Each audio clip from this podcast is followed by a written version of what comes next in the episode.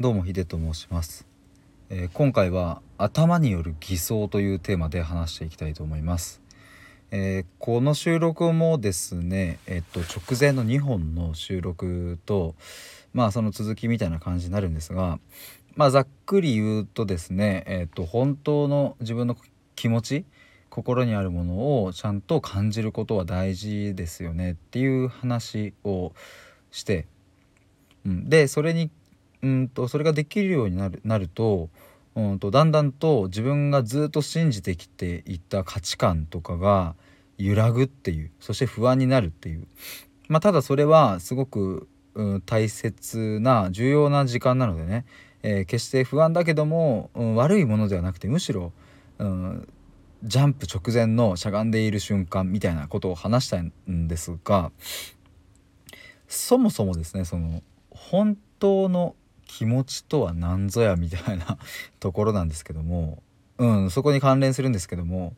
えっ、ー、と今日のタイトルはまあえっ、ー、と頭による偽装ですね。これがすごく厄介でこれが本当の自分の気持ちをキャッチするのを遮っている一番大きな障害になっているものだと僕は考えています人間の頭っていうのは本当によくできていて素晴らしいので、まあ、だからこそこうやってねこんな財布という本当素晴らしいアプリがあったりそもそもそれを扱える iPhone がね発明されたりとかねこうやってどんどんどんどん発展してきているわけですが一方でねこんなに優秀な人間だからこそ陥る罠があってそれは頭が勝手に偽装して自分の心で感じているかのように振る舞ってしまうっていう。ことです。例えばそうですねうんとじゃあサバンナかなんかにいるシマウマとかがね水が飲みたいと思ったら水を飲みに行きますよね。うん、っていうそれは極めて動物的であって心がそう感じたからそう体が行動しているってわけですよね。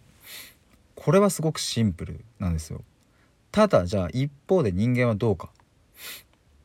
うん、そうだなじゃあお腹すいたという動物的なその感覚になった時にそこでどうするかっていうとまあもちろんすぐ食べるっていうケースもあるけどその人がもし仮にダイエットをしていたらとか糖質制限をしていたらとかそれをしていた場合食欲は出てきているのに食べるのを控えるとかっていうことをするわけですよね。これって何をしているかっていうと頭が抑えているんですよ欲求を心の感じていることを。で僕はこれをなんか悪だって言っているわけじゃなくて、えーと、そういう生き物であるからこそ、えー、頭が勝手に偽装しちゃうことが起きるっていうことです。例えばもうちょっと具体例違うので言うと前もちょっとこんな話したんですけども、うん、例えば会社に行きたいんだけど、うん、体が動かないとかってね言う時に人間は会社に行きたいんだけど全然体が重くて動かないっていう風に行きたいっていう言葉を使う時があるんですよ。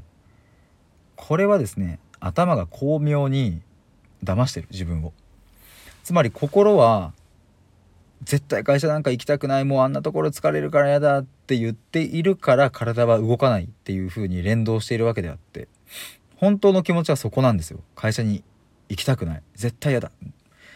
ただ会社に行かない自分は世間から見るとあとちょっとダメなやつだって思い込んでしまっているがために